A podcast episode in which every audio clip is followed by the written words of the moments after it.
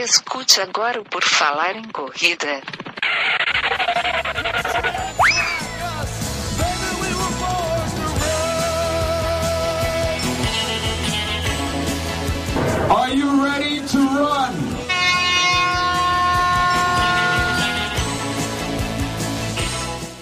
Estamos começando agora mais um Por Falar em Corrida, mais um podcast, e essa vai ser a edição 227 que vocês vão escutar. O meu nome é Enio Augusto e tenho aqui comigo também Guilherme Preto. Tudo bem, Guilherme?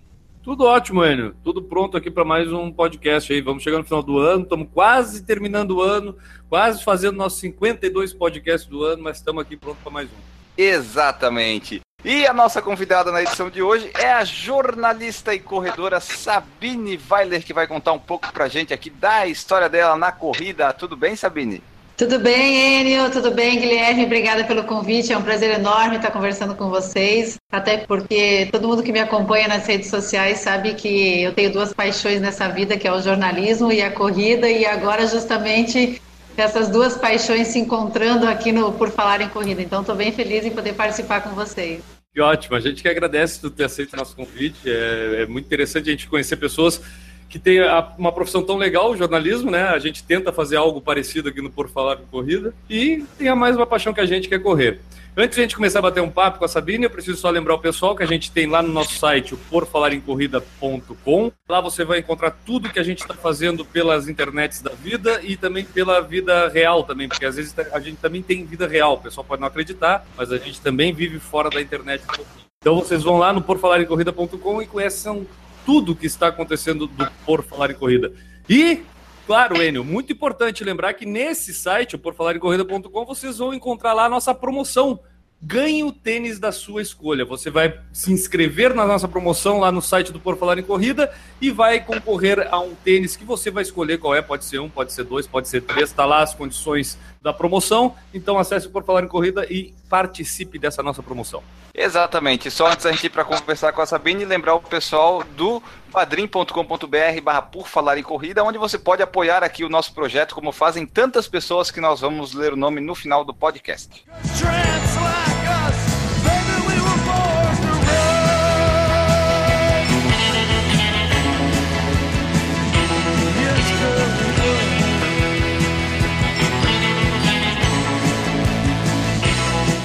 Sabine, ah, eu queria só que tu te apresentasse rapidamente para o pessoal que está nos escutando e também já colocasse quando é que a corrida, quando é que tu começou a correr, quando é que o esporte apareceu na tua vida. Bom, é, eu sou jornalista já há bastante tempo, trabalho com isso desde 1999, então façam as contas aí para não revelar minha idade. Brincadeira, já sou jornalista há 18 anos, sempre trabalhei em televisão, comecei na RBS, atualmente eu estou na RIC TV Record em Blumenau. Eu sou gerente de jornalismo e apresentadora do Balanço Geral. E comecei a correr em 2009, então aí está completando aí oito anos correndo e treinando. E a minha primeira maratona aconteceu só esse ano. Assim, muita gente me pergunta por que, que eu levei tanto tempo para fazer a maratona, né? Então a gente pode até explicar mais para frente aí, para não contar tudo no comecinho. Mas é um processo de, de crescimento, de amadurecimento de atleta. Então já estou bastante tempo correndo aí e nos últimos anos eu me identifiquei muito com a meia maratona. Sabine, tu tinha algum objetivo quando tu começou a é, emagrecer, que a maioria do pessoal começa para emagrecer, ou para ter uma vida ativa, tu te sentia muito parada? O que, que foi a motivação mesmo que te levou para a corrida? É, na verdade, Guilherme, eu não, não tinha uma motivação, assim, é, eu conheci pessoas que corriam e fiquei com vontade de correr também, comecei a participar de, de provas. A minha primeira prova, inclusive, foi na minha cidade, na minha terra, foi em Blumenau. Fiz uma prova de 7,5 km e depois meu treinador chegou e falou para mim assim: ah, agora tu vai fazer a São Silvestre. Eu assim, como assim fazer São Silvestre? Eu só fiz uma prova até agora, não, tu vai fazer São Silvestre. E aí eu fiz um treino de 9, fiz um treino de 12 e fui para São Silvestre, fiz os 15. Desde lá, meu primeiro ano de corredora, eu simplesmente me apaixonei pela prova. E para mim o ano só termina quando eu faço a São Silvestre, assim mesmo, assim, sabe? É, para mim é a grande prova. Se eu puder escolher uma na vida ou uma por ano, eu vou escolher a São Silvestre, que para mim ela tem um significado muito grande. Eu não sei se é porque talvez foi a minha segunda prova, meu maior desafio logo no início, mas a energia dessa prova para mim é espetacular. Assim. Então eu comecei a correr por vontade mesmo, mas quando eu era adolescente eu fiz atletismo, eu fazia 60 metros com barreira, 75 metros livres, que eram as minhas especialidades marcha atlética, salto em distância, salto em altura, revezamento, isso no período de colégio. Então eu já tinha um sangue meio de corredora, né? Eu devo ter participado talvez de uns três anos de, do atletismo, fazendo os Jogos da Primavera em Blumenau, que são os Jogos Escolares. Aí depois, pela vida, pelos estudos e pelo trabalho, eu parei de correr. E aí em 2009 eu voltei a treinar mesmo. E daí depois, a partir de 2009, daí como é que tu, tu sempre começou com assessoria treinar? Como é que foi? É, eu comecei a treinar com a Sprint, assessoria esportiva de Floripa, desde o início com o, com o Paulo Domingos e treino com a Sprint até hoje. E foi com a Sprint que eu aprendi a correr, né? Daí, é, como é que foi a tua aí... evolução para chegar até a meia maratona, que é essa prova que tu gosta tanto? Pois é, aí eu fui fazendo provinhas, fazia de 10, fazia provas de 5. Teve um período ali no meio, antes da meia maratona, que eu tive que parar de correr um pouco, porque eu tive um estiramento na coxa acabei escorregando e tive um estiramento e depois uma ruptura, fiquei um período sem correr. E em 2012 eu coloquei na cabeça que eu queria fazer uma meia maratona, mas não consegui treinar muito bem. Também no final do ano eu tive outros problemas pessoais. E aí, 2014, eu falei assim: não, esse é o ano da minha meia maratona. E aí, eu treinei, estreiei em Floripa, na meia da O2 de junho. E foi numa manhã que à noite tinha vento, a beira-mar estava com água na calçada, eu saindo de casa às 5 horas da manhã, eu falei, ninguém merece estrear em 21 quilômetros dessa maneira.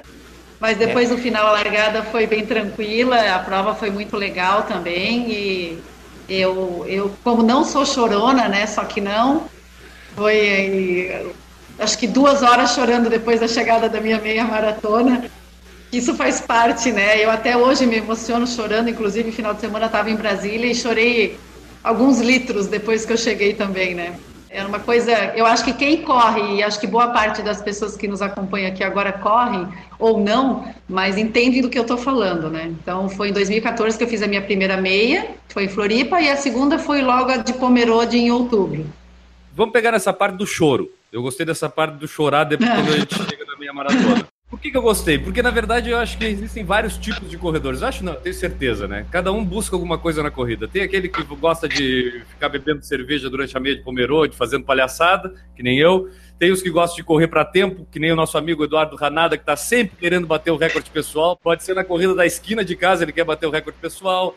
Tem aquele que corre por causa da questão social. Qual é o tipo de corredora da Sabine e o que, que te faz realmente chorar eh, por ser esse tipo de corredora? Guilherme, primeiro assim, que eu já sou uma pessoa muito emotiva, né? Eu tenho um amigo que fala assim, se vier uma propaganda de margarina com a família feliz sentada na mesa, tu já começa a chorar. Então é mais ou menos por aí. Eu sou muito emotiva, não sei se é porque eu sou leonina, talvez tenha alguma coisa relacionada a signo, para quem realmente acha que isso pode estar relacionado. Mas é que assim, eu, eu, eu eu sonho, eu tenho vontade de correr, eu, eu, eu, corro porque eu gosto, então eu fico planejando uma corrida, eu sempre tenho uma corrida como meta, eu termino uma, uma, uma corrida, eu já tenho uma outra inscrição, uma outra viagem marcada, porque eu adoro viajar para correr, porque eu comecei a correr, viajar para correr em 2015 e eu acho que eu sou outra pessoa. Cada canto do país que a gente vai, a gente faz amigos e depois você coroar aquele que você ficou planejando, treinando para tudo aquilo, você consegue fazer um tempo legal ou se sentir cada vez mais viva, cada vez mais forte. Eu acho que isso às vezes fica difícil de controlar. Eu já chorei de, é, é, em meio de prova eu já corri em São Paulo, uma, uma Golden, que no quilômetro 11 eu já estava chorando, porque eu sabia que aquele dia eu ia conseguir fazer um tempo legal. Eu estava me sentindo super bem, estava com um tempo super bom, e realmente, quando eu cheguei, eu bati meu recorde e eu chorei mais um monte, né? Então, é, eu, eu, eu largo a São Silvestre chorando todos os anos, e eu vou para minha sétima São Silvestre. Mas por que que tu chora se tu já fez seis vezes e tu vai fazer a sétima prova? Eu falei, porque a São Silvestre para mim não tem explicação. Aquela música, aquela multidão, aquele momento, aquele dia, aquele ano que passou na sua cabeça e o ano que vai chegar, eu não consigo administrar. Então, como a São Silvestre até o quilômetro 2 é uma festa, levo máquina fotográfica, eu aproveito para me divertir, né? Eu acho que o, o, dia que eu não chorar mais, talvez eu tenha perdido a graça, entendeu? É como eu falo quando eu faço um, um ao vivo, o dia que eu não tiver mais um nervosismo para entrar ao vivo, talvez eu também não esteja mais fazendo uma coisa com amor, né? Então eu acho que é um pouco por aí, porque eu faço com amor e, e, e chorar, acho que é consagração. Não choro em todas, mas tem provas é. que eu realmente choro é aquele choro que vem com arrepio, né? Que é aquele choro de emoção mesmo, que é uma coisa que tu. O que, que tá acontecendo? A gente não sabe o que, que tá acontecendo. Eu, eu vou é. confessar, eu em prova eu já chorei, mas eu, eu chorei umas 10 vezes mais em treino. Treino, principalmente Nossa. na época da maratona, meu Deus, cada treino que eu ia, eu saía para treinar 30 quilômetros, era choro do 15 ao 30. Eu te entendo porque esse ano eu fiz minha primeira maratona e é, eu chorei quando eu cheguei nos 32, que eu também né, nunca tinha feito maratona, então nunca tinha treinado tanto. Mas é gostoso. Eu chorei em provas pré-maratona, que eu tinha feito um tempo bem normal, mas só em chegar e saber que dali a 40 dias aquela linha de, de chegada seria da maratona, eu cheguei chorando. Foi uma prova aqui em Balneário, eu estou em Balneário nesse momento. E é engraçado, porque em Brasília, no domingo, eu cheguei num pace de 4,30 nos últimos 400 metros, porque eu queria fazer abaixo de, de 1,53, queria fazer 1,52, e quando eu olhei estava 1,52, eu falei, eu vou acelerar tudo que eu posso, porque eu não vou fazer 53, eu quero 52. O corredor que está nos escutando sabe bem o que é isso. Então eu cheguei tão rápido no, no sprint, até lá está no meu Instagram, Sabine Vale Jornalista, dá para ver a minha chegada, a minha amiga ainda falou: Tu nem olhou para mim. Eu falei: Eu só queria chegar. Se eu olhasse para o lado, eu ia perder minha concentração. E eu cheguei assim, né? Pilhada, quase sem fôlego. Então eu tinha que chorar e respirar ao mesmo tempo. Eu confesso que é uma coisa bem difícil, né? Mas é uma sensação única também. E aí eu caminhei um pouquinho e achei um lugar assim na, na grade e peguei assim, coloquei as duas mãos na grade assim e abaixei minha cabeça e comecei a chorar, mas chorar de criança mesmo. Aí uma mulher que estava do outro lado da grade falou assim: "Moça, tá tudo bem contigo?" eu olhei para a cara dela e falou: tá tudo bem, eu só tô chorando de emoção. Daí a filha dela, e eu continuei a chorar. E aí a filha dela olhou para mim e falou assim: "Nossa, ela tá chorando mesmo." Oito, nove anos. Aí eu falei: você já chorou de emoção? Daí ela falou, não, tipo assim, essa mulher tá louca, né? Daí eu falei assim, ó, um dia você vai chorar e você vai me entender. Daí a mãe dela olhou e falou assim, é, ela vai entender sim. E aí eu fiquei ali mais um minutinho e, saí, né? Porque eu já tava até com vergonha, né? Uma marmanjona chorando, mas faz parte, faz parte. Mas acho que tu descreveu muito bem é, o porquê disso tudo. É porque a gente faz com amor, a gente faz com muita vontade, acho que aí sai tudo muito ao natural, né? Inclusive o choro, acho que sai ao natural. E uma coisa, Sabine, chorar tanto não te prejudica no desempenho das provas? Tu já pensou que tu poderia fazer um tempo melhor se chorasse menos? Não, eu nunca cheguei a ter crises de choro, né, correndo, porque aí eu penso assim, meu, eu não posso chorar, senão, né, eu não vou conseguir correr, assim, então eu sempre tentei controlar bem. Na maratona em Porto Alegre, eu tive meus momentos, mas consegui segurar, porque eu corri muito feliz o tempo todo, Estava toda hora sorrindo, eu encontrei vários amigos correndo, é uma prova que o pessoal daqui de Santa Catarina vai muito, e eu fiz muitos amigos pela maratona de Porto Alegre, o Beto Souza, que estava aí nos acompanhando no início, é um deles, eu acredito que esteja acompanhando, meus amigos da Cocada, Estelinha, do Cocada Runners, que nós formamos inclusive um grupo paralelo aí, cada um com sua assessoria, mas a gente tem um grupo muito legal de WhatsApp e a gente sempre se encontra aí pelas provas. Então, cada hora eu cruzava com uma pessoa, então aquilo me deixava cada vez mais feliz, porque eu estava realmente realizando um sonho. Mas quando eu cheguei no 39, que eu comecei já a perceber que eu estava conseguindo conquistar meu sonho, aí foi difícil, mas, mas a gente consegue, a gente consegue segurar sim, a gente consegue dar um jeitinho. Uma coisa que eu reparei, tu falou que vai para a sétima São Silvestre esse ano, né? Isso.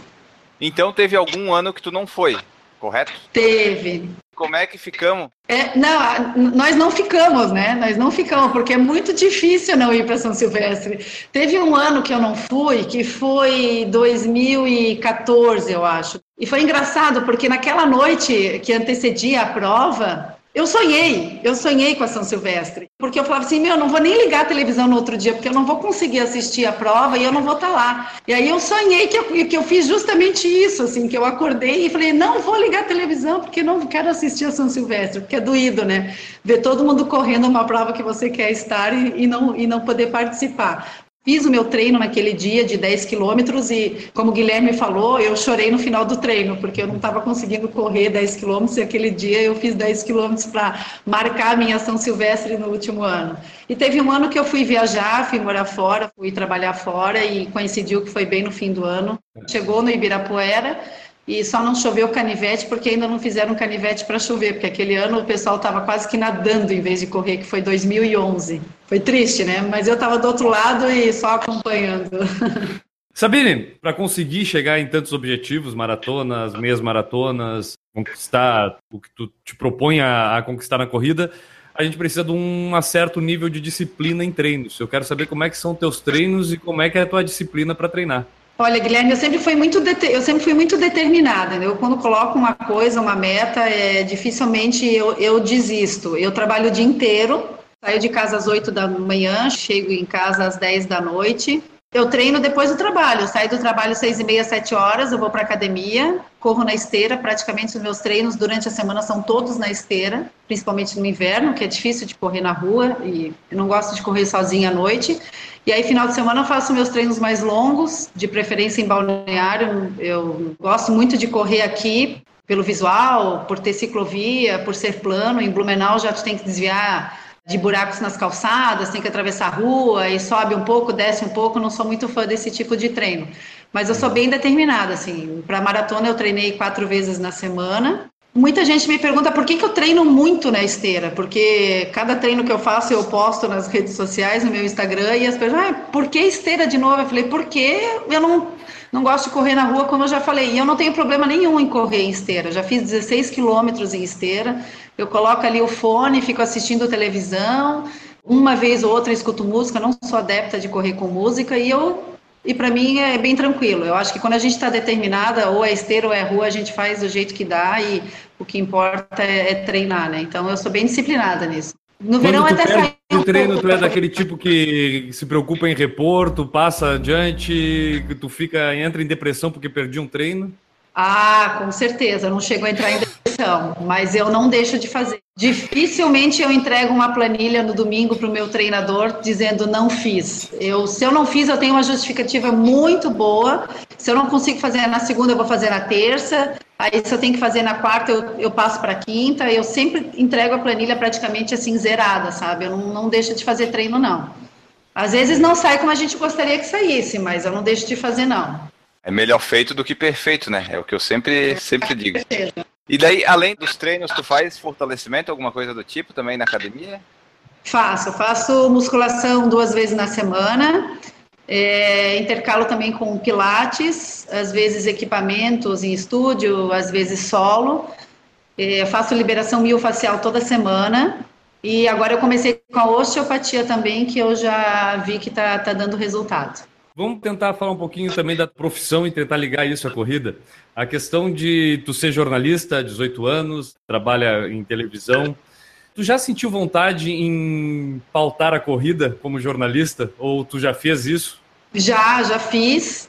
Eu já fiz matéria na Maratona da Serra Catarinense, acho que foi 2014, se eu não me engano teve uma prova em Urubici que começava lá perto da, da, Serra do Rio do Rastro, em Bom Jardim, e terminou em Urubici. E aí, aquela vez, eu fiz os 13 quilômetros e meio, por dentro também, com trilha, sobe morro, uma, foi uma prova bem difícil, mas eu levei uma GoPro e fiz matéria com o cinegrafista na, na, na largada e depois na chegada. E durante a prova eu fui correndo com uma GoPro, narrando alguns momentos da prova, conversando com as pessoas. Já fiz sim, e, e, na minha primeira São Silvestre, o, o, meu gerente na época em Florianópolis queria que eu corresse com uma câmera, né? E eu falei, pô, eu nunca corri 15 quilômetros, eu nunca fiz uma Silvestre, aí tu vai querer que eu corra com uma câmera?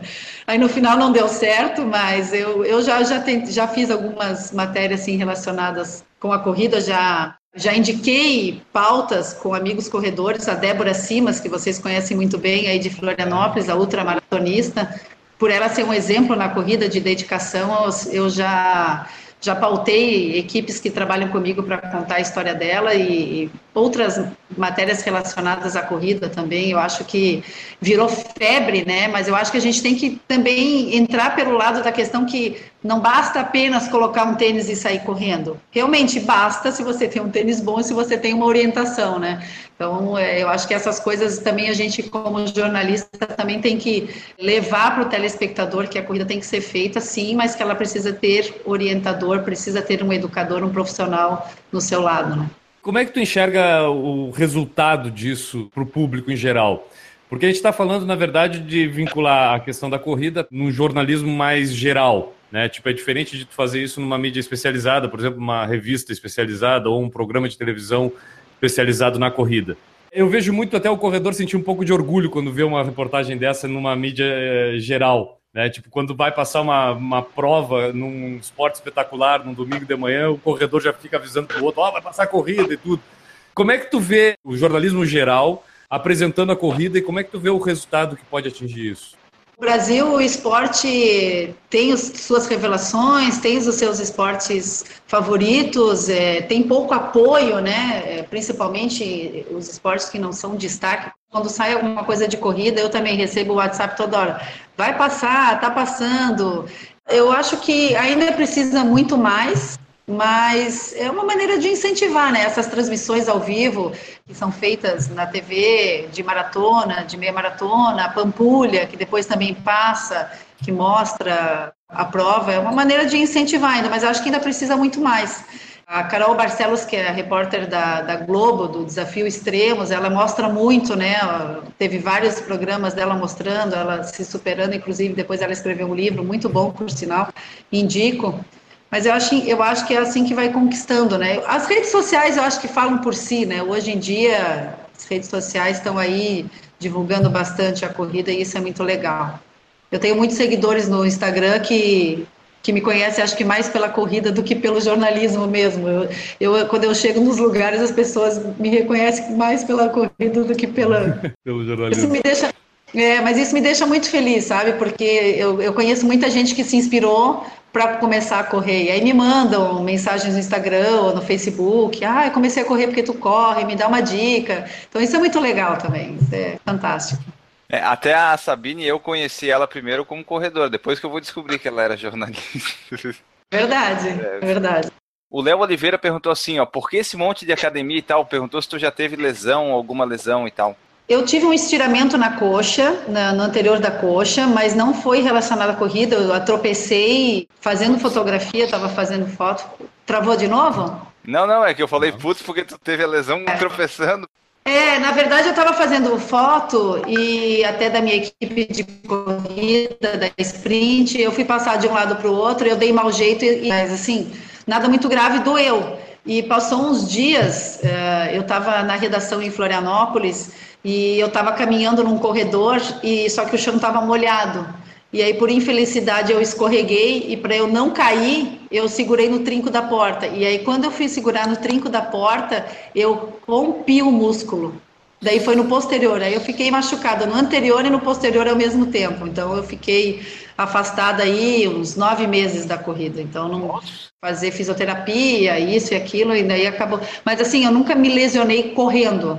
Eu tenho uma inflamação no tendão, na, na, na, no ilho tibial, já tenho há dois anos, mas não me impede de incorrer. Por isso que eu estou fazendo osteopatia, liberação miofacial, para ver se eu consigo, de uma vez por todas, acabar. Mas, claro, é um esforço, é, pode estar relacionado à corrida, porque a gente não para de correr nunca, né?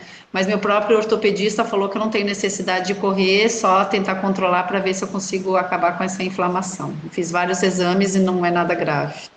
Sabine, deixa, eu só fazer uma pergunta que me ocorreu aqui. A gente sabe que a forma de consumir a corrida que eu estava falando agora há pouco, existem vários meios, inclusive especializados, entre eles o, eu acho que o melhor, né, Enio, o Por Falar em Corrida, né, que tem podcast, podcast YouTube, é. né, então tem, além de todo, além de outros que tem por aí, tem o Por Falar em Corrida, revistas e tudo. Mas também tem aqueles corredores que não estão nem aí, que gostam só de correr e não gostam de se informar sobre a corrida. Tu gosta de te informar sobre a corrida? E aonde que tu te informa? Ah, eu, a gente sabe que na internet a gente encontra de tudo. Então, assim, eu faço buscas, eu não tenho, assim, um site específico que eu vou lá me instruir, eu, eu, eu leio sobre corrida, mas não... Para me informar mesmo, para ver se o que, que eu devo fazer, eu, eu realmente eu consulto o meu treinador uhum. é, em relação a isso. Eu confio muito no trabalho do Paulo Domingos e a gente tem que ter uma equipe de profissionais para poder dar orientação, né? Show. E, cara, Enio, tu já percebeu como tem jornalistas que correm? Porque só é. nós aqui nessa, nessa fase de por falar em corrida, a gente acabou conhecendo muita gente que até a gente conhece como corredor e depois ficou sabendo que a profissão do cara era jornalista. Eu acho que é um esporte para jornalista e eu vou explicar o porquê. Porque é um esporte que em cada pessoa que tu passa na rua correndo, em que tu ultrapassa durante uma prova, o que tu é ultrapassado, o que tu encontra depois, é uma história diferente, cara. Eu duvido que um jornalista não goste de saber uma história diferente toda vez que encontra alguém, um corredor. Tô certo ou tô errado, Sabine? Tá certo. O jornalista tem a arte de contar histórias, né? E, e, com certeza a gente conta a nossa própria história e conhece muitas outras histórias, né? Então, é, inclusive uma das minhas hashtags de todas as minhas postagens é hashtag jornalistas que correm, né? Uhum. Um amigo meu jornalista que corria me falou dessa hashtag para eu manter em todas as minhas postagens. E realmente tem bastante, tem jornalistas famosos que também correm, né? Então, isso é muito legal. Sim, eu vejo a corrida como acho o personagem principal, o protagonista da, do esporte corrida hoje é o amador. Pouca gente se interessa por saber quem é o Wilson Kipsang, quem é Denis Quimeto, quem é. Pouca gente se interessa por isso realmente. Eu, se a gente fizer um vídeo aqui sobre os grandes corredores do mundo, vai dar menos do que se eu fizer um vídeo sobre o, o Analto aqui do Abraão. Entendeu? Porque o pessoal se interessa muito mais pela história do amador dentro da corrida do que o esporte profissional. A corrida tem isso. E aí eu acho que isso dá uma variedade, um número de histórias. Vídeo esse ano, né, Enio? A quantidade de entrevista que a gente já fez aqui só para trazer gente para contar a sua história. E, cara, muitas vezes a gente é uhum. surpreendido com as histórias porque não tem como não ser atrativo uma coisa diferente daquilo que tu vive. Né? Tipo, e a gente encontra muito isso na corrida. Então, por isso que eu digo, eu acho que a, o esporte corrida é um esporte de jornalista. Até quem não é jornalista acaba virando. É verdade. Até porque assim, a gente conhece muita gente, né, que pesava 100 quilos, pesava 90, 80 quilos e hoje pesa 60, pesa 50, perde correndo, não precisa fazer uma cirurgia para perder peso. Então são histórias assim que acabam motivando outras pessoas. Então a gente, além de gostar de contar histórias, a gente gosta de ouvir, né? Pessoas de terceira idade que vão até 90 e tantos anos correndo, isso motiva, porque aí quando tu vai ver, pô, a pessoa correu a vida inteira, não, ela começou com 50, e tu que tá é. com 35, tá com a bunda no sofá. E aí essas coisas começam a motivar. Cada corredor é uma história legal. Até porque o profissional, ele come, dorme e corre, né? Não que não seja bom, né? Dormir, correr e comer. Mas o amador, cada um tem a sua história, a sua superação e o seu se vira nos 30 para treinar uma, duas ou três modalidades quando se fala em triatlon, né? Então, por isso que essas histórias encantam. Sabine, tu falou ali do teu treinador e tal, que tu confia nele, daí tua evolução na corrida foi bem, digamos, lenta e gradual, né? Tu só fez a meia em 2014, a maratona agora em 17. Eu comecei a treinar uh, em 2009. Eu tive um período ali que eu, eu, eu fazia poucas provas. E eu nunca imaginei fazer 21, não pensava. Só que aí eu fui fui ver pessoas que eram do meu vínculo uh, de amigos e, e outras pessoas que eu nunca imaginava que poderiam correr 21 começaram a correr 21. E eu falei, nossa, mas não, eh, não, não pelo lado de desprezar a pessoa que está fazendo 21, mas eu vi que correr 21 era possível. Bastava eu querer. E eu falei, não, se ela corre, se ele corre, eu também posso correr. O que, que ele fez para correr? Ele fez isso, então eu também posso fazer isso para tentar fazer um 21. Mas eh, antes eu fazer, eu estava uns dois anos já pensando em fazer os 21. Mas eu fiquei, vou fazer 21 e vou ficar por aqui. Eu não vou fazer maratona, não vou fazer 42, porque eu ouvia muito falar. Fazer 42 não é difícil. O difícil é passar pelo treinamento da maratona. Por que é muito difícil? Porque um dia tu corre 15 durante a semana, no final de semana tu vai correr 20, no outro vai correr 24, no outro 28, no outro 30, no outro 32. Eu falei, meu, que vida que é correr 32 e depois no outro final de semana fazer um polimento e no outro já correr 42. Eu não vou conseguir e não quero. Aí um belo dia eu estava conversando com o Paulinho e ele olhou para minha cara e falou assim: "Ah, tá na hora de tu realizar o teu sonho de fazer a maratona". Não estou sabendo desse meu sonho, me conta aí. Mas eu acho que ele fez justamente para me provocar, porque eu já estava evoluída, né? já tinha feito sete ou oito meia, e eu acho que ele queria me desafiar. E na verdade foi o que ele me fez. Eu, como leonina, pensei, meu, ele falou que é para eu fazer 42, então eu vou fazer. E aquilo começou a entrar na minha cabecinha, eu comecei a pensar, meu, eu vou, eu vou, não, ele, eu vou, eu tenho, eu vou, eu vou conseguir fazer. E aí eu tentei fazer, uh, eu queria fazer a maratona de Buenos Aires em outubro do ano passado, de 2016. E quando eu fui me inscrever em maio, tinham acabado as inscrições para estrangeiros. Que a maratona de Buenos Aires, não sei se foi esse ano assim, mas ano passado eles limitaram o número de estrangeiros. E aí, para mim, foi um balde de água fria, porque eu já estava até fazendo treinos de 25 quilômetros para treinar para a maratona em outubro. E aí eu acabei não fazendo em 2016, porque eu não consegui encontrar outra prova que eu achasse que seria uma prova boa para estrear, porque eu sempre tive em mente que fazer maratona seria muito legal, mas eh, eu não queria chegar frustrada. E eu tinha como meta fazer no máximo em 4 horas e 30, porque eu, para mim, eu achava que se eu fizesse perto de 5 horas eu ia sofrer muito. Então eu falei, não, então eu não vou fazer 2016, vou amadurecer um pouco mais e vou procurar uma prova em 2017. Aí comecei a avaliar provas e final de 2016 eu coloquei como meta a maratona de Porto Alegre que foi junho deste ano, né, 2017, e aí eu acho que eu estava muito bem preparada psicologicamente e fisicamente, melhor do que se eu tivesse feito a maratona de, de Buenos Aires. E aí a minha chegada à maratona foi assim, foi um desafio do meu treinador e, e depois eu agradeci ele eternamente, porque antes de fazer a minha primeira maratona eu já estava pensando qual seria a segunda. E quando eu cheguei na primeira, eu tinha certeza que eu ia fazer a segunda. E hoje eu sei que eu vou fazer a segunda, que eu vou fazer a terceira, que eu vou fazer a quarta. E se Deus permitir, eu vou continuar correndo por muito tempo.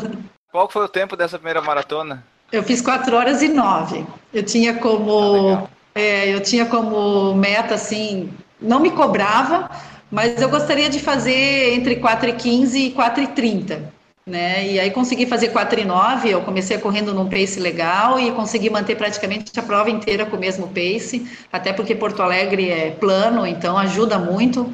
O clima estava perfeito, a gente largou com 10 graus, tinha sol, estava um dia bonito. Então, assim, a minha maratona, eu posso dizer que para mim ela foi perfeita. O Léo Oliveira, ele perguntou, Sabine, quais que são os teus recordes pessoais? Vou começar uma pergunta antes tu sabe os teus recordes pessoais, a pessoa vai dizer, ah, mas como que não sabe? Cara, eu não sei os meus. Eu, se eu não ler os meus recordes pessoais, eu não sei os meus recordes pessoais. Não, eu sou uma pessoa que, além de eu ser jornalista, que eu gravo as coisas com mais facilidade, eu, eu sou muito de números, eu sou muito de datas. Se tu me perguntar a data de qualquer prova, eu não sei se eu vou saber todas. Eu gravo muito, as coisas me marcaram muito. Nos 10 quilômetros eu tenho 50 minutos e um segundo. Ah, não, que sacanagem. Eu cheguei, quando eu olhei para o relógio, eu falei assim, pô, eu não podia ter feito um sub-50, não, não. Eu fiz 50 minutos e um segundo, foi numa track and field em Floripa.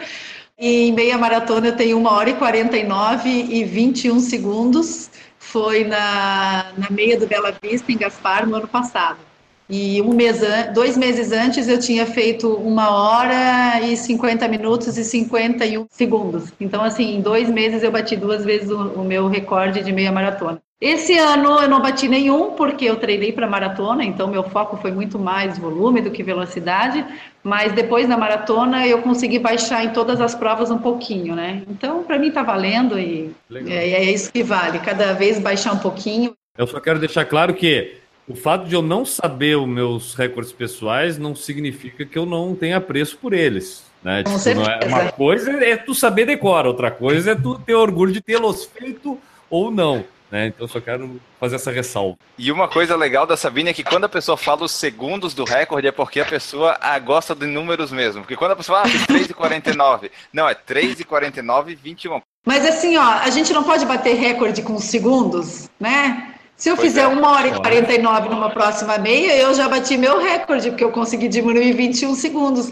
E quem corre sabe o quanto um segundo a gente valoriza, né? Então, Não, é a gente sabe. Tá aí o Enio tentando bater o recorde de 5 quilômetros do Por Falar em Corrida e não conseguiu. Ficou por 10 segundos lá atrás de mim ainda, porque eu, eu ainda tenho o recorde de 5 quilômetros ainda é meu, Enio, não sei se tu sabe. Do em Corrida. É? É, esse eu sei porque eu fui olhar para saber o quanto que faltou para tu chegar em mim.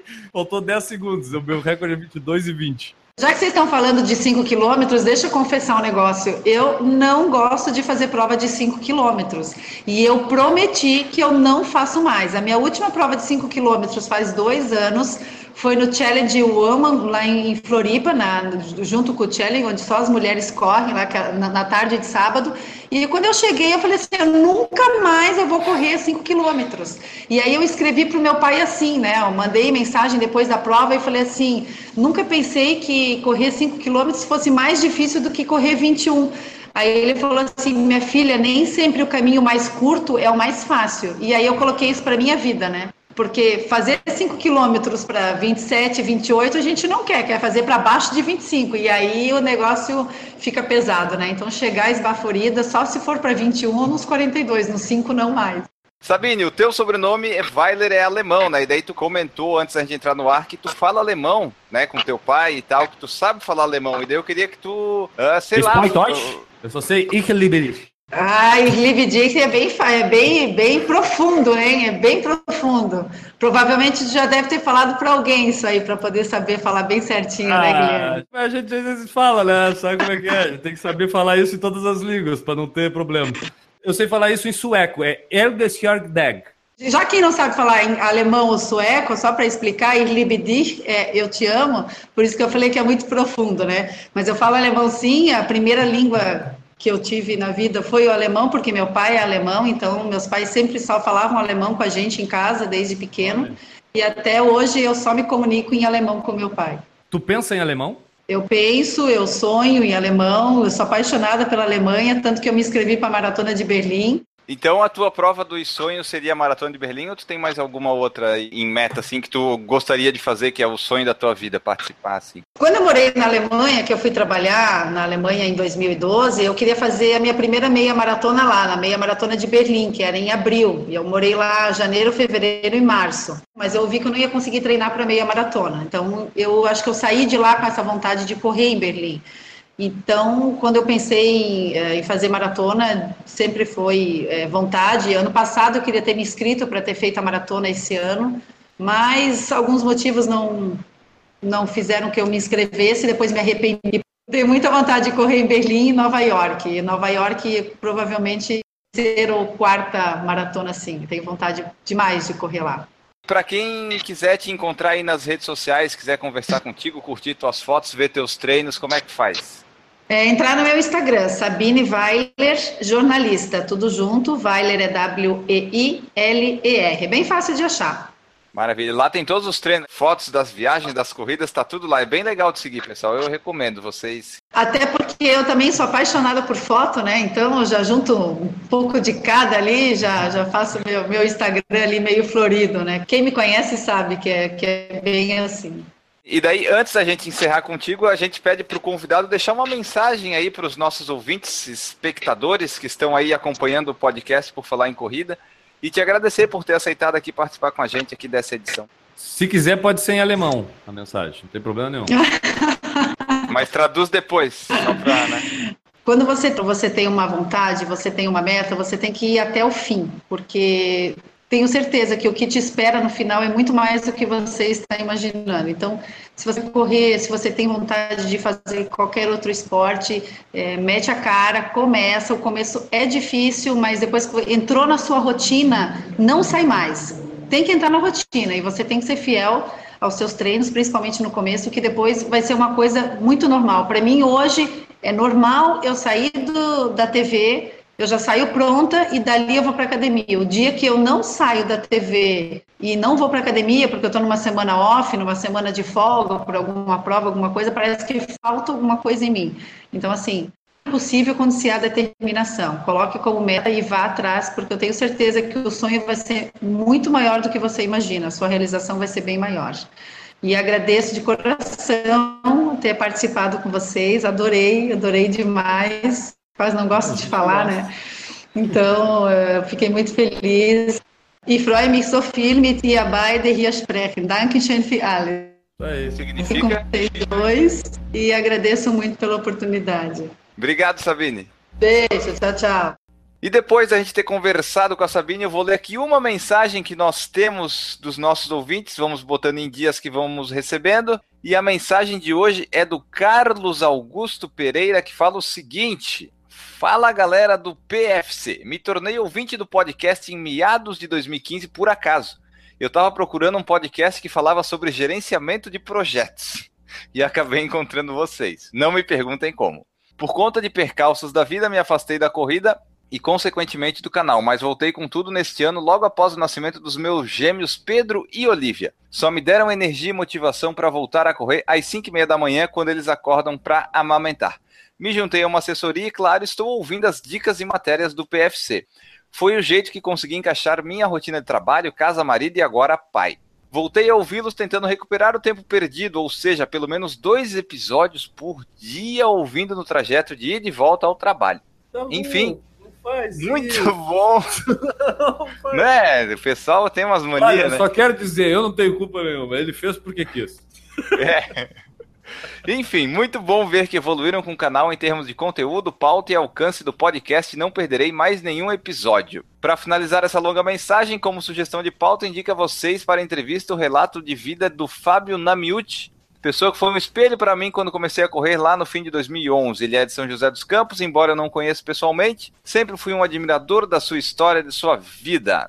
Tenho certeza que poderá render uma excelente entrevista. É isso aí, forte abraço do Carlos Augusto, um tal bateano forasteiro em Niterói. É isso aí. Bom, obrigado, Carlos. A ideia do Fábio Namiuti é muito interessante. Eu não sei por que a nossa produção ainda até hoje não fez esse contato, mas nós vamos investigar agora por que, que a gente não fez essa entrevista ainda. Mas o Fábio, cara, é, por coincidência, eu também, quando comecei lá em 2011 a encarar mais seriedade as corridas, primeira pessoa que eu li, assim, eu acho que ele tinha um blog até, se eu não me engano, e eu li algumas coisas, era do, do Fábio Namiuti. Legal, boa lembrança aí do Carlos. Obrigadão, cara. E, pô, Carlos, duas vezes por dia, eu e o Enio falando, não dá, cara. Eu, eu, eu não me aguento. É, eu acho que ele vai, dependendo de quando ele começou a ouvir, acho que ele já acabou com essa mania, né? Porque dois por dia dá 110 dias. Em quatro meses ele acaba com essa, essa tortura aí. É isso aí, isso aí. Mas, pô, brigadão, cara. Brigadão mesmo. A gente fica é. feliz pra caramba de saber que o pessoal escuta.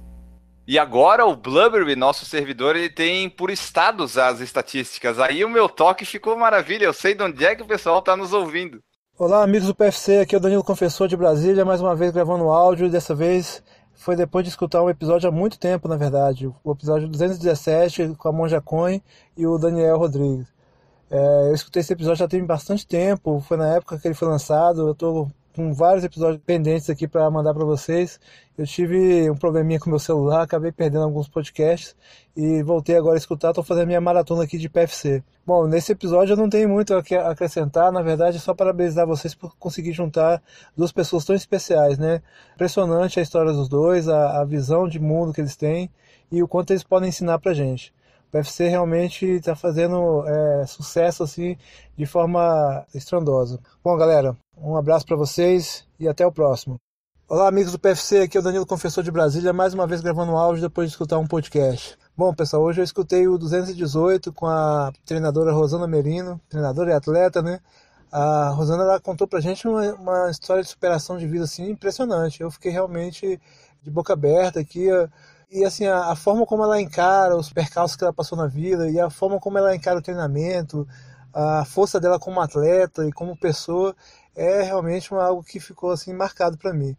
Eu queria ressaltar uma coisinha só que eu achei que ela falou várias vezes e, e me marcou, que é o quanto ela dá importância o treinamento mais psicológico, da pessoa entender o quanto que um propósito, uma força mental dá resultado nos treinamentos, né? Bom, é isso aí. Valeu, galera. Parabéns por mais um episódio. Eu estou partindo agora para o 219. Um abraço. Tchau, tchau. Então tá, pessoal, continue mandando suas mensagens que a gente continua lendo aqui. Agora nós vamos para o momento do Guilherme Preto no Instagram. E chegamos então no momento mais aguardado do podcast, pelo menos das pessoas que utilizam a hashtag por falar em corrida no Instagram. A gente estava lendo três, mas hoje eu vou ler uma só, tá? A produção pediu para mim é, ser mais sucinto aqui nessa parte do podcast e também para dar aquele ar assim de, pô, conseguir, né? Porque senão fica algo muito fácil e a pessoa acha que é só botar e já vai aparecer. Não. Agora você vai ter que ser avaliado antes, então fa faça bem feito. Faça bem feito seu Instagram para que tenha o seu nome lido aqui com a hashtag por falar em corrida. Então, hoje o perfil que a gente vai desvendar é da Drica Gaudi, tá? É a Adriane Galdino. Ela tem lá no seu perfil uma linha com, com algumas florzinhas e embaixo escrita a seguinte frase: O essencial é invisível aos olhos. Corredora por paixão, I love run 21k completed e três soquinho. Tá lá o perfil dela, essa é a bio. E a última foto que ela postou, ela fala o seguinte na sua legenda: Hoje fui treinar com o pensamento de correr mais KM. Não foi possível. Muito quente. Ela correu aqui pela foto 5,16 quilômetros. Então, parabéns, Adriana Galdino. Você utilizou a hashtag Por Falar em Corrida e nós desbravamos o seu perfil do Instagram aqui no podcast do Por Falar em Corrida. Olha só, façam como fez a Drica Gaudi, usem a nossa hashtag que você pode aparecer aqui, ser citado, ter esse privilégio. E agora nós vamos falar do padrim.com.br barra por falar em corrida. Você pode ser um dos apoiadores desse lindo projeto que surgiu esse ano e já tem 40, vejam bem, 40 padrinhos. Só aumenta o nosso grupo de WhatsApp, o nosso grupo de contribuidores. Vocês continuam nos ajudando e a gente continua produzindo aqui, tentando levar para vocês informação, diversão, bom humor, falta de informação também, desconhecimento e várias outras coisas legais aí que a gente pode levar para você. Você pode fazer como fazem a Aline Sulzbach, o Bruno Silveira, a Cintia Aires, o Danilo Confessor, o Diego Inácio, Douglas Godoy, o Eduardo Guimarães, Eduardo Massuda, Eric Ito, Fabiola Costa, Família Neri, Fernando Loner, Fernando Silva, Janir Marini, Leandro Campos, Lorna da Silva, Luiz Fernando de Oliveira, Marcelo de Oliveira, Marcos Antônio Tenório, Marcos Cruz, Maria Gabriela, Mauro Lacerda, Michel Moraes, Natan Alcântara, Regis Borges, Regis Chachamovic, Renata Mendes, Ricardo Silvério, Roberta Pereira, Rodrigo Dacol, Samu Fischer, Severo Júnior, Thiago Souza, Vladimir Assis, Wagner Silva e Washington Lins. Uhul! Sabe o que, que eu vou fazer agora, Enio? Sabe o que, que eu vou fazer agora aqui ao vivo, aqui durante a gravação? Eu vou gravar um áudio para todos esses padrinhos aqui no nosso grupo do WhatsApp. Eu vou fazer isso agora ao vivo para o pessoal saber que a gente faz esse tipo de interação aqui. Eu vou mandar um áudio aqui, tô clicando aqui no, no microfonezinho. Manda. Aqui, ó. Oi, padrinhos, tudo bem? A gente está aqui gravando e na parte que a gente lê o nome de vocês, eu estou aqui pensando como eu amo vocês. Muito obrigado por serem padrinhos e madrinhas do Por Falar em Corrida. Um beijo para vocês, tá? Durmam bem hoje. A gente está preocupado com a saúde de vocês. Tá aí gravado o áudio pro pessoal. Você quer receber esse áudio, por exemplo? Então tem que fazer parte do grupo do Por Falar em Corrida. É só seguir os passos aí que o Enio acabou de falar. Isso, 1, 5, 10, 15 mil, 2 mil reais, você contribui, você nos ajuda, você fica feliz, nós ficamos felizes, todos ficam felizes. E com essa enorme felicidade, depois da conversa legal que tivemos com a Sabine, nós vamos embora, Guilherme Preto, sua mensagem final desse podcast. Enio, a minha mensagem de hoje, ela é profundamente sentimental e diz o seguinte: seus grandes momentos na corrida dificilmente serão medidos pelo seu sucesso nelas, pois o que importa são o quão bonito ela faz você ver que a vida é. Nossa, eu, eu não. Eu tô. Eu tô impactado com a frase, eu tô tentando entender ainda. É isso aí, é isso aí. É, é, eu vou, vou, tentar fazer a interpretação de texto. É que é o seguinte, cara, não necessariamente as tuas melhor, os teus grandes momentos na corrida não serão aquelas provas em que tu teve o teu melhor tempo, por exemplo. E sim, vai ser aquela prova em que tu vivenciou de uma forma a te sentir mais vivo, a mais feliz na tua vida. Então, essas são as grandes corridas. Mas que maravilha! Ah, perfeito! Uma frase sensacional para o nosso encerramento do podcast Por Falar em Corrida. Nós voltamos na próxima edição. Um grande abraço para vocês e tchau. Errou! Agora deu uma boa travada. o editor que vai gostar desse programa. Aí cortamos essa parte. Errou! Não, calma aí, Sabine. Travou bem na hora do alemão. Tu vai fico muito que... feliz em poder conversar aqui com vocês dois. O Hangout chegou a dar uma. Ficou nervoso que ele não sabia que se ele estava transmitindo para o lugar certo. Por favor, repete que deu uma travada. Daí vocês me deixam encabulada desse jeito. Não. Errou! Eu só sei. Perfeito. É, Voller, Matheus, Brem, é a seleção de 90 da Alemanha. Errou! E agora, depois da gente ter falado com a. Estamos recuperando ainda, né? Rapaz, se eu te contar. Até o Natal chegamos? Olha, tá difícil, estamos fazendo força. Para aí, vem cá, gordo do gongo.